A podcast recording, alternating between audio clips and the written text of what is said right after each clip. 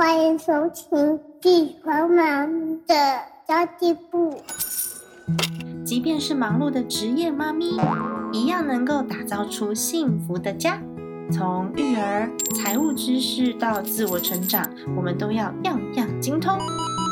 我是精算妈咪 Sandy Two，我会在这里透过自己自身经验的分享，以及访谈各个领域的专家达人，让你跟我一起打造属于我们自己的理想生活。Hello，大家好，我是陪你精算生活、创造理想人生的 Sandy Two。这一集节目想要跟大家来聊聊关于名牌包哦，到底该不该买名牌包？名牌包的意义又是什么呢？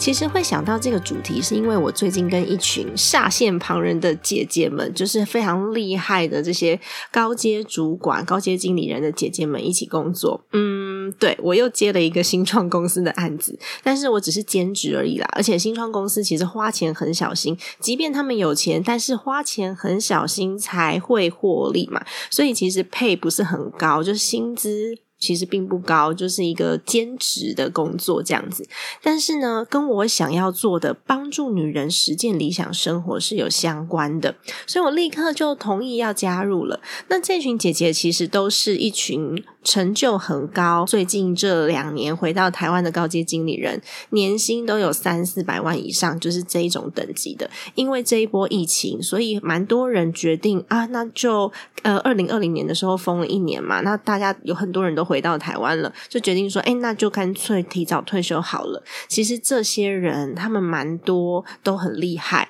那最近呢，在家里面无聊，所以想要做一些实现理想的事情。我跟他们一起开会，都会有一种。醍醐灌顶的感觉，因为他们的视野其实更不一样，我就觉得有好多好多的学习哦。那么在这几次开会下来，我发现没有人背名牌包，诶，大家都是跟我一样一个后背包，然后牛仔裤，然后呃，因为可能是我们内部会议吧，所以就一个牛仔裤啊，一件 T 恤就这样，然后大家都轻轻松松的。我那时候就想到说，嗯，没错，名牌包对我们一般人的意义，跟对这些姐姐们的意义到底有什么区别？我自己其实，在名牌包这方面的体会也还蛮深的，然后想要跟大家一起来分享喽。大家都知道，以前我在美国念过大学嘛，以前在美国念书的时候，大多数的同学家都很有钱。只有少部分家里面可能卖了房子给他出去念书，或者是他自己其实是做了一些贷款出国去念书的。但是我就会发现这些同学好像更爱买名牌。像我有一个朋友，当时的朋友啦，现在没有联系了。他那时候就是去美国念会计，然后念研究所，因为他想要考 CPA 嘛，他想要在美国考。那他们家就是卖了房子让他出国念书的，所以他其实生活上都还蛮精简的。不过呢，只要每次奥莱有在特价的时候，他一定会第一个冲去买名牌。像名牌入门的就是 Coach 嘛，Coach 其实大家都知道，在名牌的排名里面，它算是最便宜、最入门的款式。我当时的这个朋友，他只要有特价，他就会去买很多个，然后寄回台湾给他的兄弟姐妹。跟他的堂弟堂妹，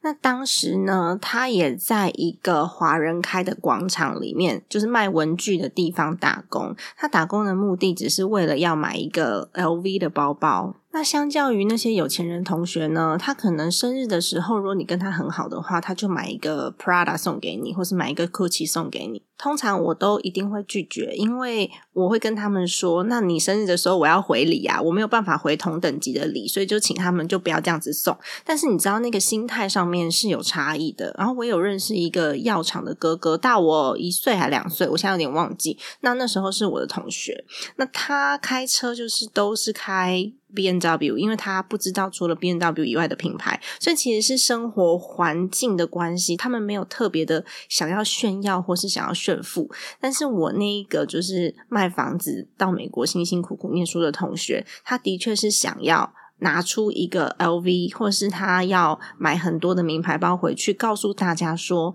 他其实生活的很好，他有这个能力，有这个价值。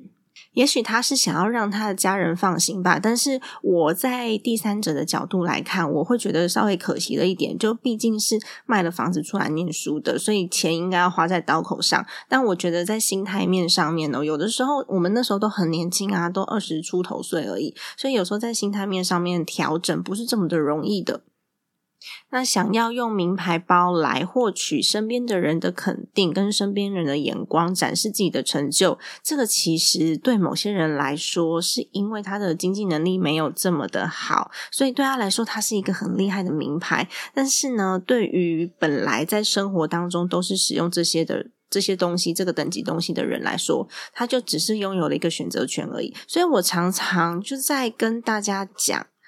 有钱人不是真的故意要买那些名牌，其实他们就是买他们喜欢的东西。他还是有可能会穿平民的品牌，还是有可能呢会想要吃臭豆腐，因为他想要吃臭豆腐的当下，臭豆腐的价值是比鱼子酱还要高的。因为我就是想吃臭豆腐，你为什么要逼我吃鱼子酱呢？但是小资族群可能会想说，哇，鱼子酱诶这非吃不可啊，因为是难得一见的嘛，所以显得好像小资族比较容易乱花钱。那主要是因为。呃，追求的目标不太一样。他们可能想要追求，好像外在看起来非常的有品味啊，然后呢，就会拿着可能拿着 Chanel 的包包，然后省吃俭用，把所有的薪水都花在了这个包包上面。但是，我们如果说可以真正充实自己的内在的话，其实我觉得买一个 Chanel 的包包，跟买一个成长型的课程来说，其实我们。再花一样的金额，获得后续的长尾效益，非常非常的不同。所以常常如果看到朋友总是在那个高档的餐厅拍照，或者是一定要买很厉害的东西，甚至呢，只要能够去到贵宾室，然后就一直不断的打卡哦，在什么航空公司的贵宾室啊，百货公司的贵宾室啊，这样的人，他其实追求这个内在的成就感是比较低一点的，所以他把所有的心思都放在了外在的表现。感觉上就比较像是物欲的追求者吧，就是比较追求物欲的那个方面。但是要买东西真的是买不完，就是永远都会出新品，永远都会有更好的东西等着你去追求。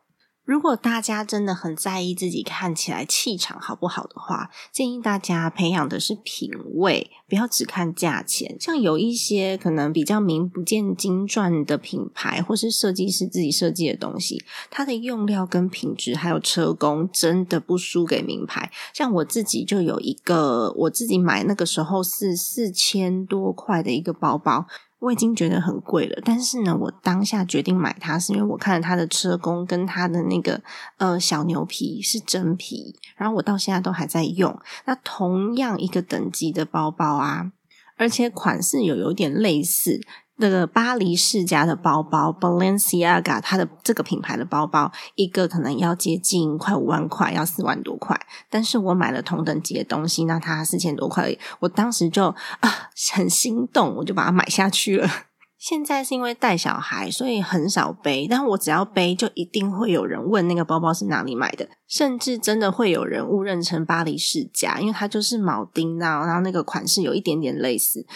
但是它真的不是，因为它整个包型是不一样的，所以我觉得品味这件事情，其实嗯不一定会跟金钱直接做挂钩。如果你的生活圈里面常常跟你在一起的朋友，大家都在讨论名牌包，Gucci、Louis Vuitton、Hermes、Chanel、Dior、Versace，然后 Prada、Givenchy 这些品牌，嗯，你看我都念得出来，而且有一点 gay by 有没有？有可能有几个会念错啦，因为其实这些品牌呢，他们大部分都是欧洲的牌子，都不是英文。那台湾人习惯用英文去发音。如果你身边有人是常常讨论这些东西的，我觉得，嗯，很高的可能性是因为经济能力还不到，所以对他们来说是遥不可及的，所以会非常非常的喜欢讨论。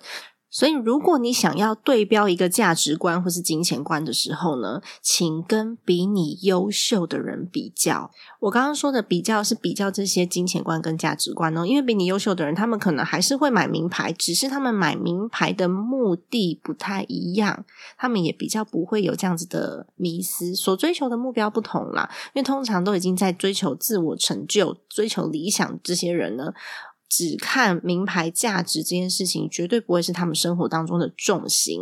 所以，我觉得大家应该要学习去赋予你身上的这些钱，它的价值在哪里？如果它可以为你创造更多未来的利益的话，它其实就会价值更高。就像我刚刚举的，我以前的那个美国的朋友，卖了一栋房子去美国念书的那个朋友。嗯，我真的可以体会他当下的心情，因为他在那个环境当中会觉得有一点点自卑。但是他如果当时摒除这样子的感觉、感受，然后稳定好自己的情绪之后，他下的比较好的决定，我个人认为，我个人啦，我个人认为，他可以买这些名牌的钱，拿去学习更多知识，让他可以提早考到 CPA。或是他可以去多上几堂只有在美国才上得到的这些顾问的课程，因为有很多的课程我们在台湾，如果你要报名考照什么的，要飞到国外去，有一些国际证照。那如果说我当初人就在那，我就可以去学习了，我只需要开车到 downtown 去就可以学习的事情，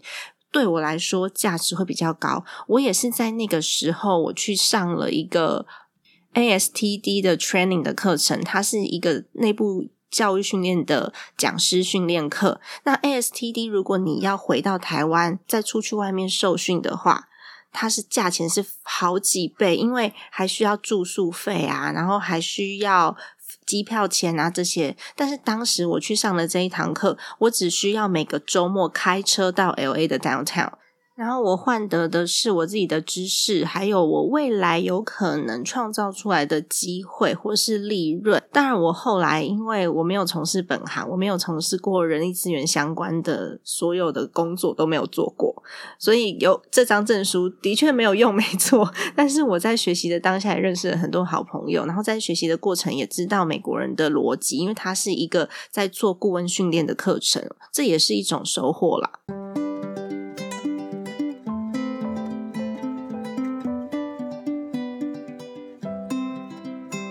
不知道大家喜不喜欢拼拼图？诶其实我在生小孩之前还蛮喜欢，就是跟家人朋友围在一起拼拼图的感觉，因为大家一起找图就觉得很有成就感。但自从生小孩之后，很久没有拼拼图了啦，因为你知道那种。一千片、两千片拼图就很怕少一片，很麻烦，小孩子就会去抓。但是他现在其实已经快要三岁了，已经两岁多，快三岁了。然后他也有办法听得懂人话，所以我觉得是可以重拾这个兴趣的一个好机会。那自己的孩子，我从两片的拼图开始给他拼，他现在也可以拼到二十四片了。因为我觉得拼拼图是一个可以培养观察力跟专注力的非常好的活动。所以他一岁多的时候，我就买那个小小的，就小小朋友拼的拼图给他拼。那对于忙碌的现代人来说呢，如果你没有办法静下心来冥想的话，那其实拼拼图是另外一种可以放空脑袋、reset 你自己的心灵的一个很好的工具。因为有时候我们脑子里面太多太多的东西，过于忙碌的时候，我之前就有推荐大家可以坐下来冥想。但有时候你不习惯冥想。你就会脑子里面有各式各样不同的画面出现。如果你是这种的话，那其实你在拼拼图的同时，因为你要很专心的去找那个图，所以你的脑袋是没办法想其他事情的。它是另外一种可以放空脑袋去 reset 自己的好工具。那上周 Cindy 兔跟雷诺瓦。文化工作坊合作了两档的讲座，第一档呢是讲斜杠生活是忙碌还是享受，第二档呢是讲儿童绘本共读趣，让孩子玩出大创意。那这两档活动当中，我一共抽出了一百个奖项，哇！我觉得一百个还蛮多嘞。雷诺瓦也是看中大家现在都在居家防疫中，在家可能很无聊，所以呢，就来一个疫情居家活动大放送。那虽然说我的合作的这个两档讲座已经结束了，但是官方给我一组限量的优惠码，我想说这种好康还是分享给大家好了。这个优惠码呢，在官网可以用，你只要在官网购买拼图，不限金额。输入我的折扣码 Sandy Two 一九九 S A N D Y T W O 一九九，不限金额都可以折一百九十九元，而且无论你是新客户还是旧客户，都可以参加抽奖。那他抽奖的规则，你们可以自己上网去看啦。我自己是觉得中奖几率很高。那如果你本身是喜欢拼图的，或是想要开始培养一些静心的习惯，我觉得都还蛮欢迎，可以试试看，它是一个很好的入门。那这个优惠码的本身是限量的，如果你输入进去发现不能用，那可能已经被领完了。我会把优惠码的资讯放在资讯栏，那有需要的朋友就自己带走喽。